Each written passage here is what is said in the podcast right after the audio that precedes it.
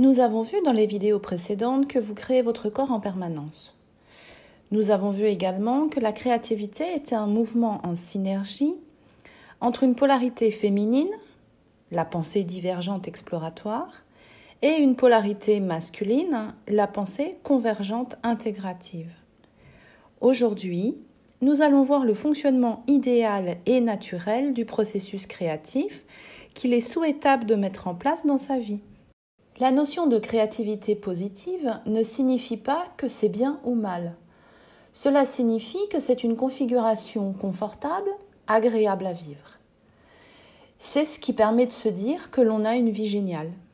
Regardez sur votre écran le schéma que je viens d'y placer. Vous êtes constitué d'une phase de conceptualisation, le féminin, et d'une phase de concrétisation, le masculin. Et rien ne peut se faire dans votre vie si vous ne traversez pas ces deux phases. Vous ne pourrez jamais aider votre corps, le soigner, lui redonner de la vitalité et du confort si vous ne passez pas par ces deux phases. La première phase correspond à votre principe féminin. Elle est l'état de vos affects. Cette phase est nécessaire et indispensable et elle a la première place dans le processus de création. Dans le cadre de la création positive, L'état de vos affects doit être je ressens ce qui est bon pour moi, ce dont j'ai besoin pour me sentir bien de manière pérenne. Tant que vous n'avez pas la capacité de dire cela, il ne sert à rien de passer à l'action. Votre seule action possible est de réfléchir à ce qui est bon pour vous et ce dont vous avez besoin pour aller mieux. Libre à vous de le ressentir de manière intuitive ou d'aller chercher des ressources, des connaissances et des idées auprès de thérapeutes ou dans la littérature médicale. Mais vous devez être convaincu à l'intérieur de vous que c'est ce dont vous avez besoin. Pas croire que c'est ce qu'il faut parce que c'est ce qui se fait en règle générale. Cette phrase, vous devez en permanence l'avoir en tête, que ce soit pour votre santé et votre bien-être physique, ou pour votre travail, vos loisirs, votre vie amicale ou amoureuse. Quand vous pouvez répondre à de quoi ai-je besoin pour me sentir mieux, vous pouvez enfin entrer en phase de concrétisation. C'est cette seconde phase qui correspond à votre principe masculin. Elle correspond à votre état d'esprit. Dans le cadre de la créativité positive, votre état d'esprit doit être je me donne ce qui est bon pour moi et mon avenir et ce dont j'ai besoin pour me sentir bien de manière pérenne. Vous trouverez votre équilibre dans ces deux phrases. Si vous arrivez à remplir cette mission, vous aidez votre corps dans son travail comme jamais vous n'auriez pu l'imaginer. Vous prenez votre responsabilité comme acteur de votre santé et de votre vitalité. Vous le soulagez d'un quotidien plombant. Au passage, vous soulagez aussi le déficit éventuel des caisses de votre assurance maladie. Regardez votre écran. Pour ceux qui veulent non seulement aider leur corps, mais en plus lui permettre de progresser tout en progressant eux-mêmes dans tous les domaines de leur vie, le leitmotiv est Je suis ce que j'ai envie d'être. Je ressens ce qui me fait vibrer et ce qui m'anime. Je me comporte comme si je l'avais déjà obtenu. Si vous avez envie d'être mince et que vous ressentez au plus profond de vous que c'est ce dont vous avez besoin pour vous sentir bien et retrouver votre énergie, votre envie de séduire et votre liberté de mouvement, vous allez mettre en route des stratégies pour rééquilibrer votre poids.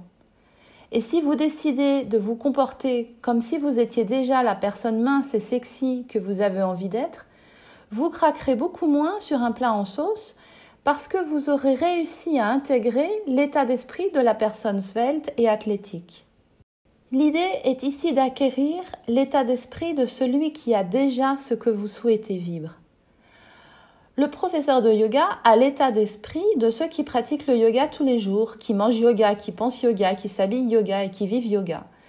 Si vous souhaitez que votre corps bénéficie des bienfaits du yoga en profondeur, vous devez vous rapprocher de l'état d'esprit de ce professeur. Votre corps ne pourra pas prendre le chemin de celui du professeur de yoga si vous avez l'état d'esprit de l'adolescent qui veut pas se priver de chips et qui a pour seul objectif dans sa journée de faire top 1 à Fortnite. D'ailleurs, dans quelque temps, si vous adoptez son état d'esprit, vous ressemblerez physiquement à cet ado. Aimez ce que vous êtes déjà, ce que vous avez déjà, l'apprécier et en être reconnaissant, et avoir envie d'expérimenter une nouvelle facette de vous-même en imaginant que vous la vivez déjà, est la configuration optimale pour avancer dans votre vie. C'est seulement une fois que vous savez vraiment ce que vous avez envie d'être, que vous ressentez ce qui vous fait du bien, ce dont vous avez vraiment besoin pour vous sentir mieux, et que vous avez développé en vous les capacités à passer à l'action pour vous donner ce dont vous ressentez avoir besoin, que vous pourrez aller vers ce que vous avez envie d'être, c'est-à-dire vivre vos rêves. Cela sous-entend que vous avez déjà accepté qui vous êtes et que vous vous appréciez tel que vous êtes maintenant, que vous n'avez aucune défiance envers vous. C'est pour cela que j'insistais dans les premières vidéos sur l'amour que vous portez à votre corps. Dès que vous le trouvez nul, peu adapté et pénible, vous le refusez, vous l'excluez de toute possibilité de l'aider à s'améliorer. Appréciez votre corps comme le résultat d'un champ d'expérience passé et cherchez en vous l'envie de vivre une autre expérience avec un corps plus sain. Mettez en œuvre les stratégies nécessaires et vous verrez votre corps changer. Vous verrez un résultat différent de ce que vous avez toujours connu puisque vous aurez appliqué des stratégies différentes en adoptant un état d'esprit orienté solution. La créativité positive ne peut s'appliquer que si vous acceptez où vous en êtes, où votre, votre corps en est, avec ses déformations, ses douleurs, sans jugement et sans négativité. C'est ce qui est maintenant, c'est votre point de départ. Avec mes patients, tant que ce stade n'est pas franchi, il y a beaucoup d'exercices et de connaissances que je ne peux pas leur transmettre. C'est une période qui peut être frustrante pour moi, car j'ai conscience de tout ce qu'ils laissent passer, de toutes les opportunités de confort qu'ils ne saisissent pas. Ils vont mieux, mais ils restent dépendants de mes soins. Quand on a réussi à créer cette dynamique de créativité positive en soi, on est arrivé à un stade de maturité qui s'appelle le stade de l'indépendance. Regardez votre écran. Beaucoup sont ceux qui se savent indépendants dans leur vie, mais totalement dépendants de leur thérapeute ou des dernières techniques à la mode pour ce qui concerne leur santé et leur vitalité. Le stade de l'indépendance n'est pas encore le stade le plus équilibré, car c'est un stade qui est encore autocentré. C'est un stade intermédiaire obligatoire. C'est pour cela que je dis à mes patients, soyez un peu plus égoïstes, pensez un peu plus à vous. C'est pour les aider à équilibrer en eux ces deux phases-là et trouver ce stade de l'indépendance. Mais l'être humain est un être de relation. Il est un animal social. Vous avez besoin de vivre en relation avec les autres. C'est là que certains partent vers le chemin de la dépendance, d'autres vers l'indépendance, mais il arrive parfois qu'ils aient encore tendance à nier l'autre dans ses besoins, ce qui n'est pas souhaitable. L'idéal est l'interdépendance.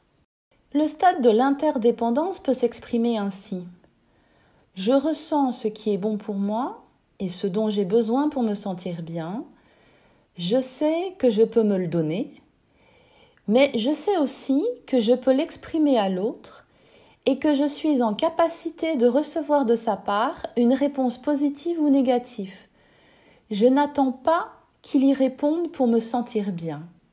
À ce stade, vous n'avez plus besoin de convaincre. Vous n'avez plus besoin de pleurnicher ou de manipuler pour obtenir quelque chose. Vous n'avez plus besoin de râler ni de reprocher. Tout cela disparaît puisque vous avez réussi à ne plus ressentir le manque, car vous avez confiance en votre capacité à vous donner ce dont vous avez besoin. C'est le schéma idéal à adopter dans votre relation avec votre corps. Mais cela peut aussi être la relation idéale à mettre en place et à entretenir avec votre thérapeute, mais aussi avec vos proches, avec votre famille, avec vos amis. Si cette vidéo vous a plu, n'oubliez pas de liker, et abonnez-vous à ma chaîne pour recevoir les prochaines vidéos. La prochaine fois, nous verrons le processus générateur de toutes les souffrances émotionnelles dans vos vies. C'est ce que j'appelle la création négative, ou les schémas émotionnels de défense.